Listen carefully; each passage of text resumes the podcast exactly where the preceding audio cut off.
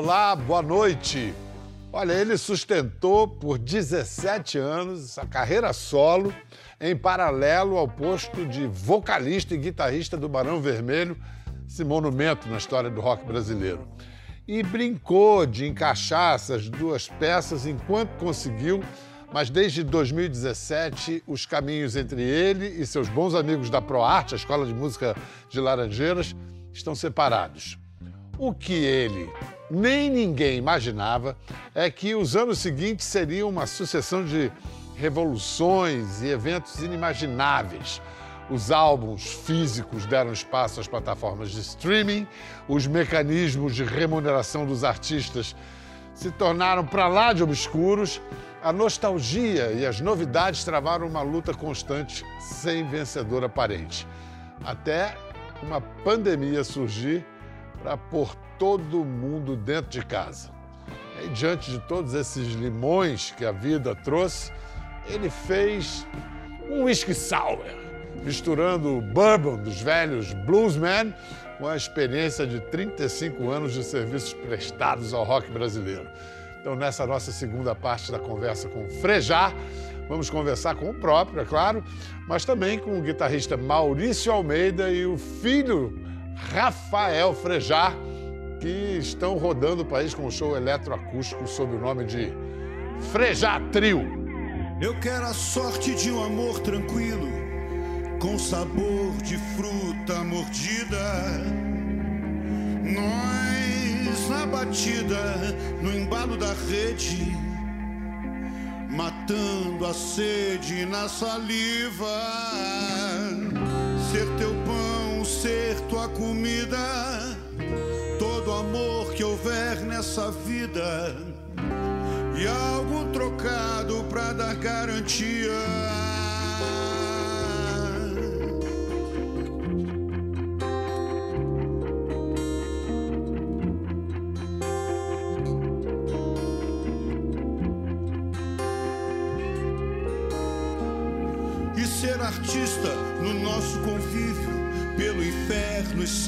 De todo dia.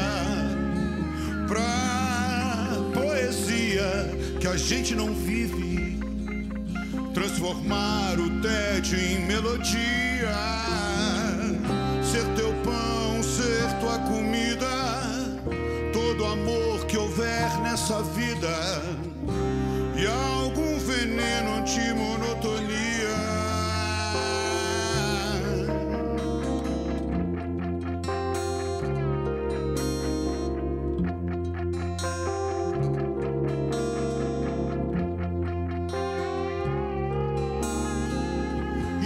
Achar a tua fonte escondida, te alcanço em cheio o mel e a ferida, e o corpo inteiro feito um furacão, boca, nuca, mão, e a tua mente não. Ser teu pão, ser tua comida,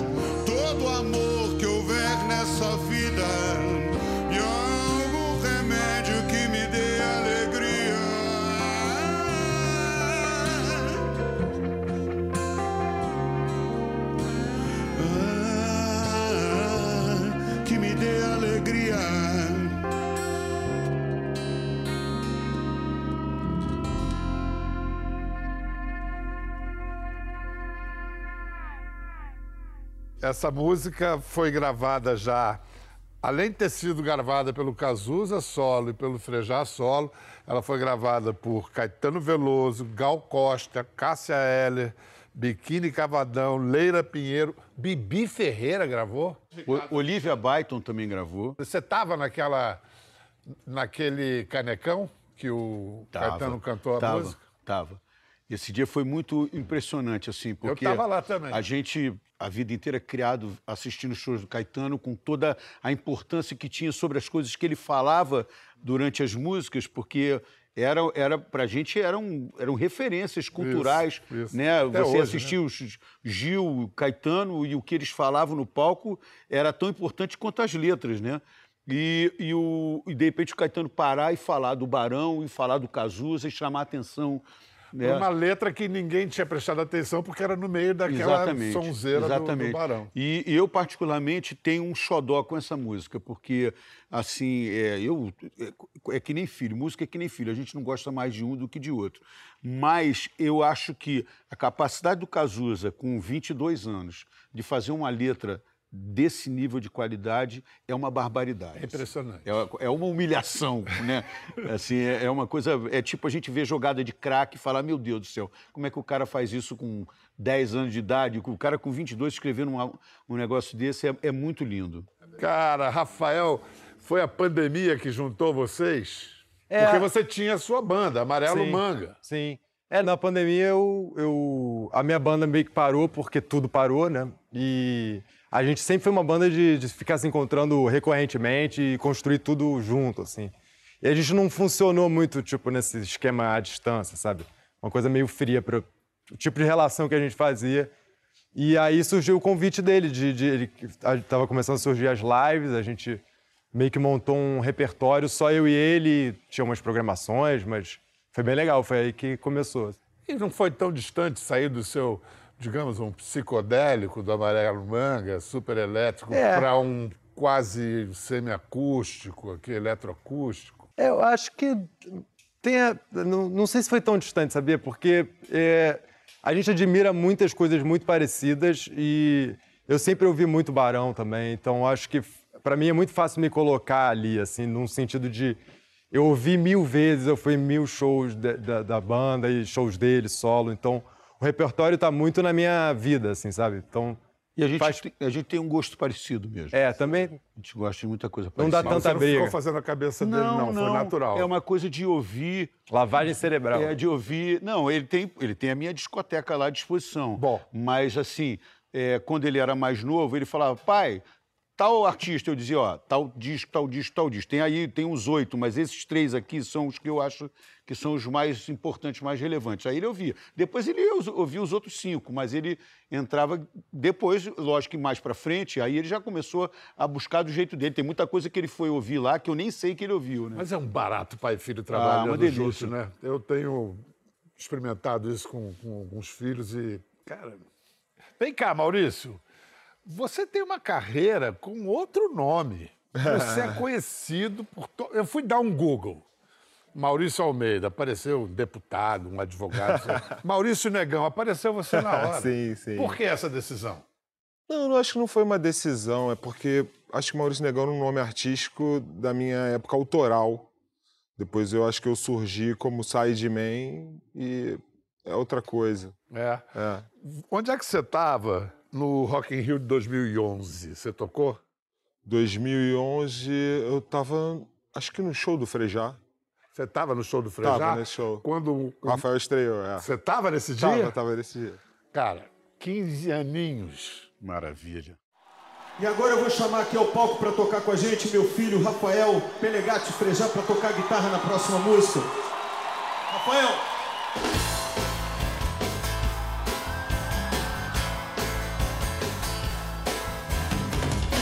Quem sabe eu ainda sou.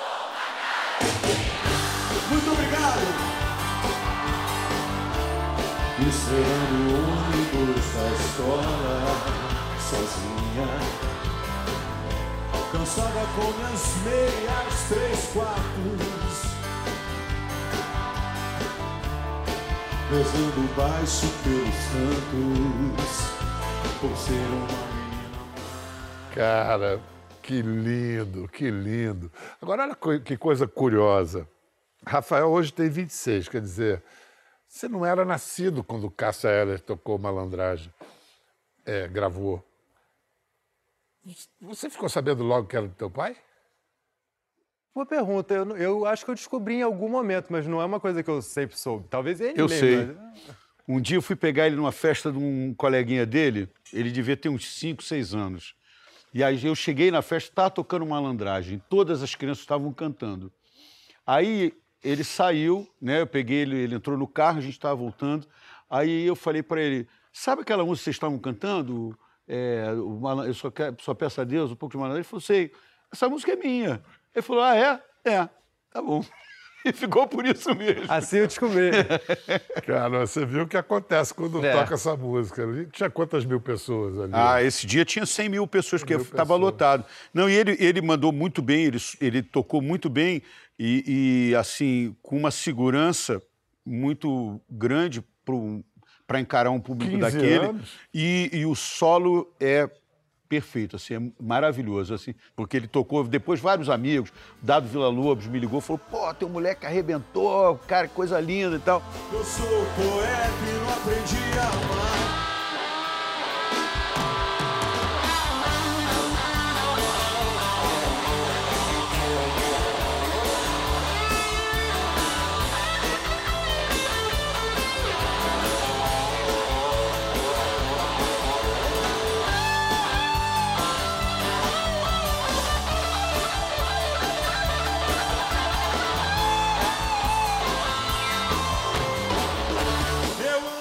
Mais fácil começar hoje do que na sua época ou mais difícil? Não, começar sempre foi difícil. Sempre. Mas hoje, quando você. é, na época que a gente começou, existia uma perspectiva que é: se você conseguir um contrato com uma gravadora, é, você pode ter a sorte de ter um sucesso, ou a capacidade de ter um sucesso, e isso desencadear uma carreira.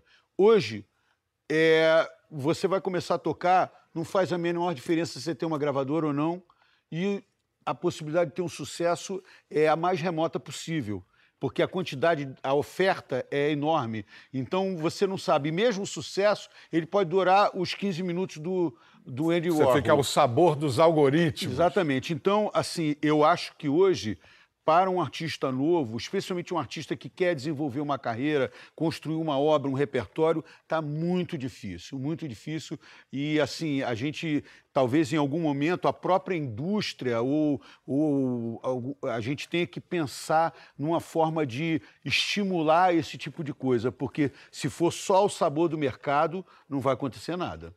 Talvez por isso você agora passou a ser atuante na Associação Brasileira de Música e Artes, Abramos. O sangue político aí está se Não, manifestando? Não, na verdade o que acontece é o seguinte: eu sempre me interessei pelos, pelos assuntos de, de direito autoral porque eu sou compositor e eu queria entender como é que é aquilo. É um assunto muito complexo, porque são várias, várias maneiras de você eh, ser eh, remunerado, ou você ter um. não ser remunerado financeiro, Ou também, não ser é, remunerado, como acontece hoje. Ma- E, e isso é muito confuso e as pessoas têm dificuldade. E, a, e a- assim, a, a indústria se aproveitou durante muitos anos dessa dificuldade de compreensão que os artistas têm, porque a gente. Nós, a- o artista, na maior parte das, das vezes, ele é uma pessoa mais fazendo subjetiva, ele está pensando em, em outros assuntos. Vamos né? fazer o seguinte: acho que o Rafael deve saber, o, o- seu filho também, pessoas mais informadas, mas talvez o espectador de hoje, a garotada que está vendo a gente, não saiba que há 30 anos o, compositor recebia um. tinha uma gravadora, vendia um disco, tinha um percentual do disco vendido. Teve a época do, do CD, antes o LP. Agora, com o streaming, como é que o cara recebe? É mais parecido com execução em rádios? E, Não, na e, verdade, e- e é- o que acontece é o e a seguinte. percentagem é Não, parecida? Né? É, a parte. Não, os percentuais mudaram muito. É, hoje, as gravadoras ficam com 58% de tudo que é arrecadado. Mas a questão maior é, não é, é, é o seguinte: antigamente você tinha uma venda e você recebia um percentual sobre uma venda. Hoje é um licenciamento. Ou seja, a gravadora licencia para a plataforma todo o catálogo dela. Entendeu? Então ela recebe por um catálogo inteiro. E aí ela te paga pelos acessos. Só que ela estabeleceu um preço enorme para o catálogo dela estabeleceu um preço ridiculamente baixo. Só para você ter uma ideia, as prestações de conta hoje têm três números depois da vírgula. Nunca existiu isso em nenhuma prestação financeira do Brasil, três números depois da vírgula. A gente só vai até centavo. A gente agora tem milésimo de, de, de- de- real. Entendeu? Então, é, o que acontece é que eles licenciam por um valor bi- bi- bilionário e põem o nosso o acesso baixíssimo. Então, você pode ter uma quantidade enorme de acessos que o dinheiro que vai vir para você é muito pequeno. E eles ficam com tudo que sobra do que eles têm que pagar para você. O que fazer? Tem que ter uma, uma partilha mais justa. E essa é uma discussão que existe no mundo inteiro. Só que esse padrão foi estabelecido pelas gravadoras, pelas três grandes gravadoras no mundo inteiro, e elas não querem largar o osso. E, por exemplo, toda a verba de publicidade que toca em volta da música, porque você tem hoje nas plataformas, você tem a assinatura que o cara paga e tem a assinatura que o cara não paga que tem publicidade. Essa verba de publicidade, ela não, ela não, é, não se presta conta sobre ela. Entendeu? Eu nunca recebi sobre alguma publicidade que tinha alguma música minha, que alguém ouviu a música e ouviu a publicidade junto. Vamos lá, então, vamos sair desse assunto árido, mas necessário dos direitos autorais e vamos para o assunto dos afetos mais antigos da carreira de Frejá. Estamos aqui, o cara não só é uma testemunha ocular da história, como um protagonista da história que ele testemunhou. Então a gente vai chamar outro protagonista outra, e outra testemunha, outra testemunha ocular da história para ocupar a cadeira ao seu lado. Dé Palmeira, o baixista do Barão. Aí, e o diretor musical do Conversa com Bial e de tudo que a gente faz aqui. O Dé, você sabe, agora o negócio dele é trilha, trilheiro de documentário, de filme. De mas tá fazendo um trabalho bonito. Dezinho, você diz que é ex-músico. Que mentira, hein, cara? Não, eu sou ex-músico. Eu sou ex... Baixista do Barão. Barão. Bom, nisso também, agora também. Né? Somos. Os dois. Como é que vocês se conheceram? A gente se conhece... Na verdade, eu conheci o, o, o Dé na escola, na ProArte. Porque eu, Guto, Maurício e o Dé, todos éramos alunos da ProArte. Da ProArte. Mas eu só o Dé que eu tinha visto lá porque o Guto era aluno do professor de bateria, é, mas eu nunca, tinha, eu nunca cheguei a encontrar nem o Guto nem o Maurício na escola. Mas o Dé teve uma apresentação, Isso. uma ou duas apresentações é. de final de ano Isso. lá na escola, que ele estava com o professor dele fazendo uma apresentação e eu estava com o meu, assim, uma coordenação, né? Você está com 61, 61. Né? Mas o Dé é muito mais muito jovem mais que é, você. É verdade. vou fazer 58. É. Sim, mas naquela época... É, não, muito, muito mais jovem. Ali, ali faz muita diferença, né? Naquela bandidagem do Barão ali, ele era o mascote. É, mas não, não, não era muito mascote, não. Ele aprontava legal, cara. Ele aprontava bastante. É. Dezinho, nessa grande ideia do Barão, tem o, o, o Cazuza, o Frejá. Onde é que estão as digitais de cada um, assim, você que estava ali vendo aquilo? Os pilares do Barão, né, ali, depois, eh, na época a gente não tinha muita consciência disso, é, mas depois a gente avaliando melhor, a gente sabe, entendeu que, assim, que o, o Barão era a junção da tradição da música negra americana, através do blues, que o Frejá é profundo conhecedor, o Frejá, o Frejá tem uma cultura enorme de música americana, negra, é, e o Cazuza de uma maneira intuitiva, trazia a, a, tradição da música brasileira, através das letras, né? É, Dolores Duran Dolores, e Lupicínio, Cartola, Nelson, Nelson Cavaquinho, Nelson Gonçalves. Enfim, é, então essa junção é, é, é, é a principal característica do Barão. E é a coisa mais brasileira que o Barão tem. Porque é juntar, pegar uma cultura que não é a sua, trazer para a sua cultura, mudar aquilo ali e virar aquilo ali de ser seu. E o Barão é um, é um, é um, é um grupo de rock brasileiro, assim. Trouxe para a cultura brasileira, trouxe para o Brasil, para o português, a, a, a, linguagem do rock. Isso é muito importante. É, eu, eu, acho que tem, tem, tem uma coisa assim que é importante a gente falar quando fala da história do grupo.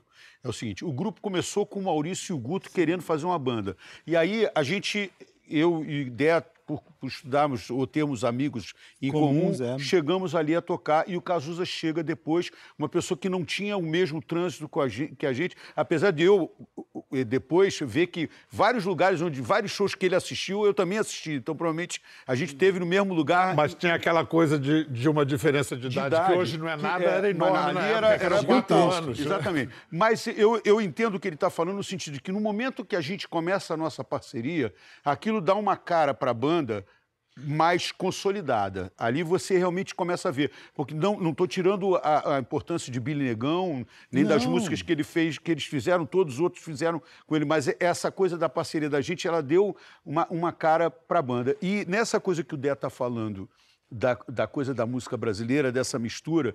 Nesse sentido, quando as pessoas perguntam para mim é, a respeito do, do Cazuza ou de todas as pessoas da nossa geração, nesse sentido é que eu considero que o Cazuza tem um, um, um ponto que eu, eu digo assim: o Renato, para mim, é o maior cantor da nossa geração. como intérprete, como cantor. Se ouve uma, uma voz dele solada, você fala, cara, esse cara canta muito, é uma barbaridade. Mas o Cazuza, para mim, é o maior poeta da nossa geração. Porque ele traz toda a herança da música brasileira de trás e joga isso misturado com poesia beat, com Doors, com, com rock and roll, com a poesia dos anos 70 e tudo isso misturado. E os outros, eu acho que as outras pessoas que fazem, que fa vêm da nossa geração, tem uma coisa basicamente de uma informação daquela nossa geração. E o Cazuza não, por, por toda a coisa dele de família, de ter a música brasileira dentro da casa dele ali, ele traz essa história de uma forma muito forte. Então a gente faz um elo com a música brasileira, como uma banda de rock, diferente das outras bandas. Não é melhor nem é pior, mas eu acho que nesse sentido a importância dele como poeta é muito é, é, é diferenciada. É, mas tem uma coisa de composição, de melodia, de estrutura de música que você trouxe que é diferente. É, você compõe de um jeito diferente, você, você, pensa a melodia de um jeito diferente, que agora a gente já conhece as suas é. músicas há muito tempo, já virou uma coisa normal. Mas na época, Todo é. Amor Que Houver Nessa Vida é uma música que você, opa, o que, que, é isso aí? Entendeu? Assim, foi por isso que o Caetano curtiu essa música pra caramba. Porque não só a música é linda, mas é, é muito boa de cantar essa melodia. É, ele cantou no Canecão, mas quem ensinou para ele quando? Ah, é, fui eu que ensinei pro Caetano. Né? na véspera? Na, na, véspera. É, não, porque essa, essa é uma história muito engraçada, porque Cazuza tinha brigado com o Caetano. Quer dizer, o Caetano tinha brigado com o Cazuza, porque Cazuza tinha feito uma malcriação com ele no Baixo Leblon uma noite. E o Caetano tinha ficado muito chateado, muito chateado com o Cazuza, porque foi uma coisa meio grave mesmo, assim. Cazuza bateu alguma coisa, quebrou o dedo, ia quebrar o dedo do Caetano, ficou inchado ali e tal, o dedo. Enfim, Caetano estava muito chateado com o Cazuza.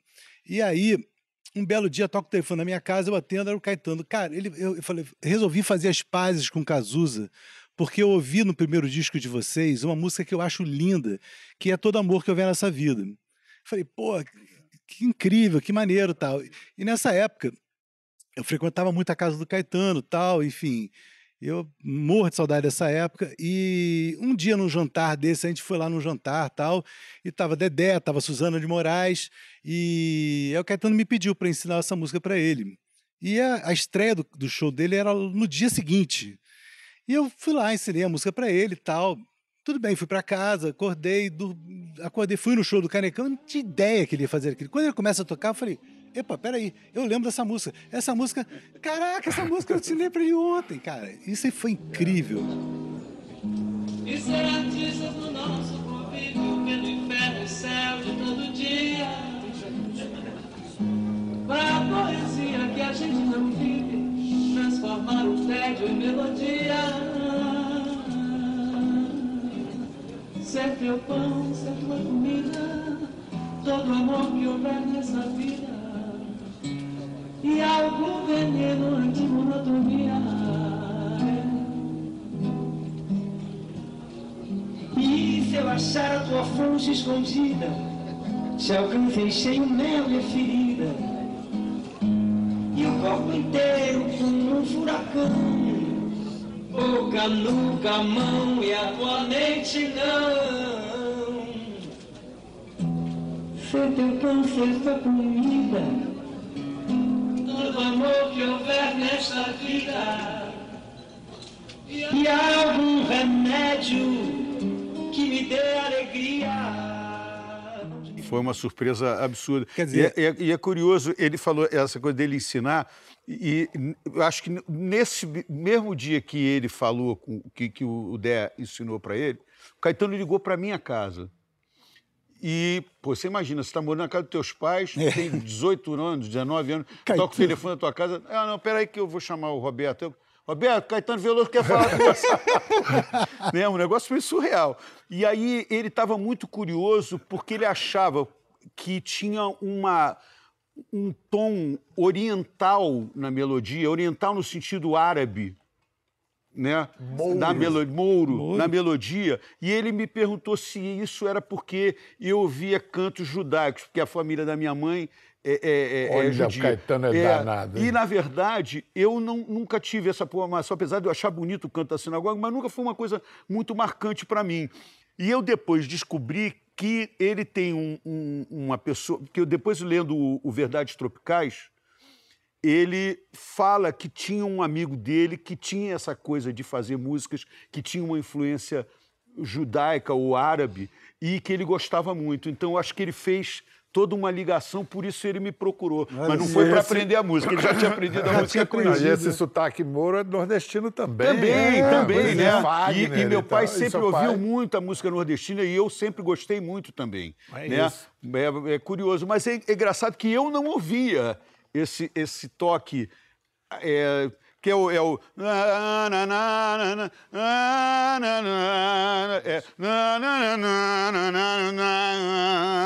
É isso que ele ouvia. Ouviu. É, na, na, na, na, na,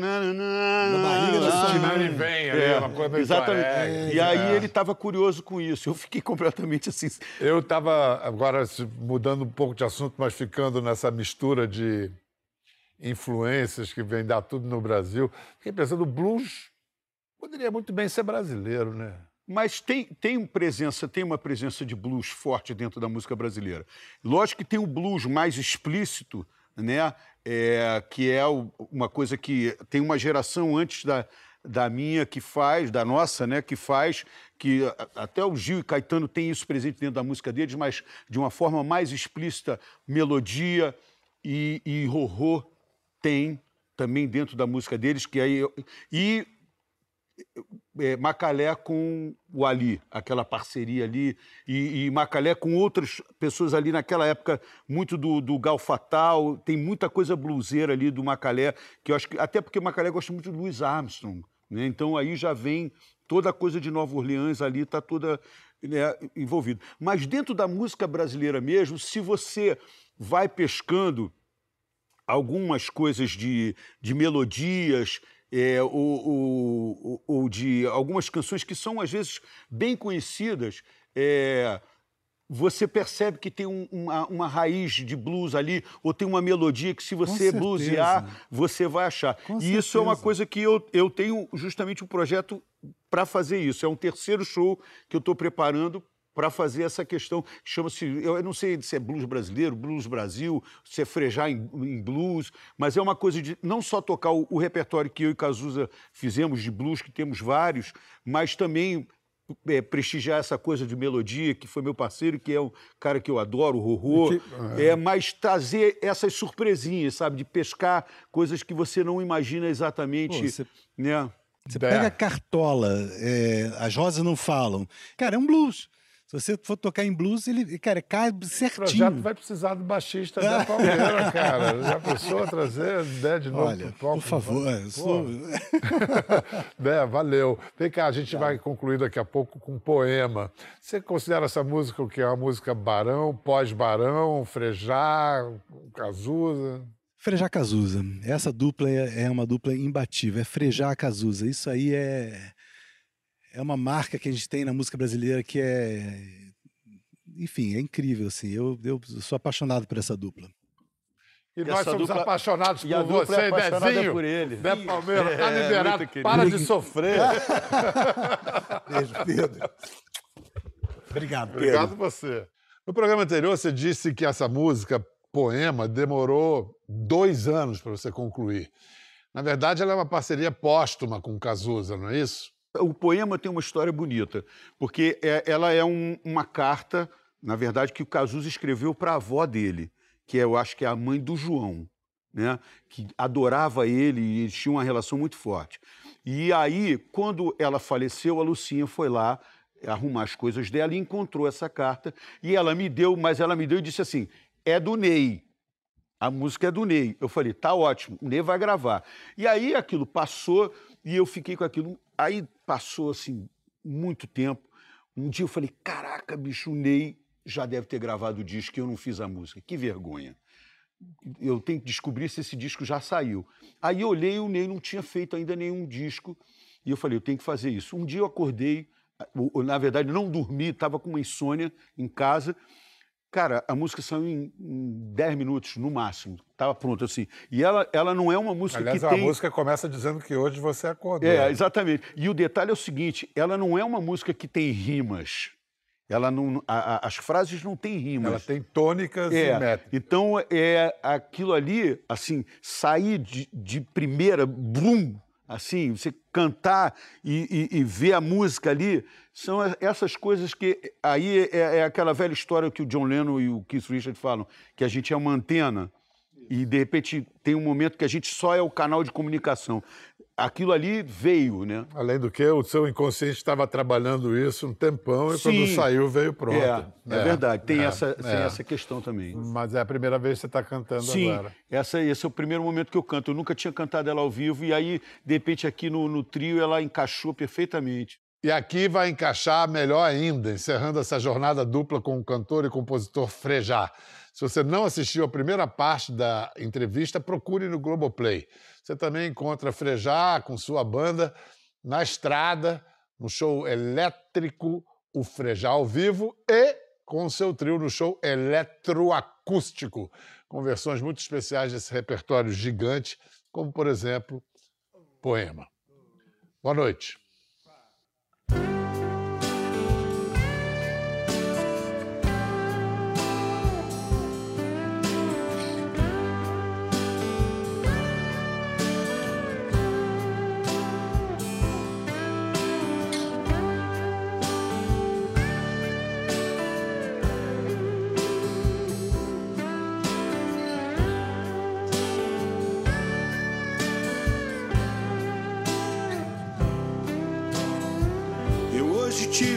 Pesadelo, levantei a tempo, a tempo. Eu acordei com medo e procurei no escuro alguém com seu carinho e lembrei de um tempo. Porque o passado me traz uma lembrança do tempo que eu era criança. E o medo era motivo de choro, desculpa pra um abraço, um consolo.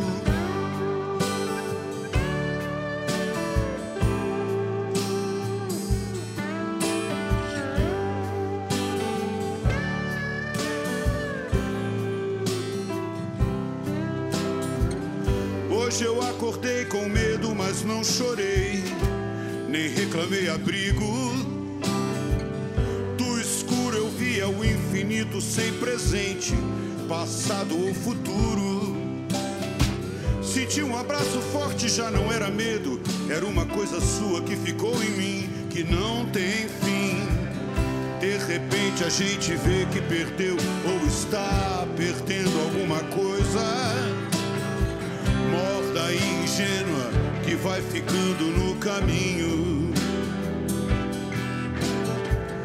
Que é escuro e frio, mas também bonito, porque é iluminado pela beleza do que aconteceu há minutos atrás.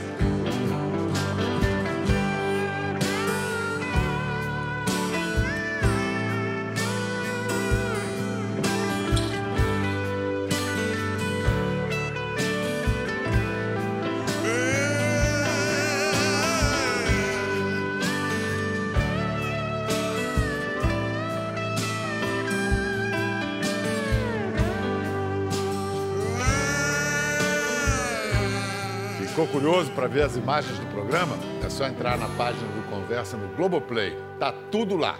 Até a próxima!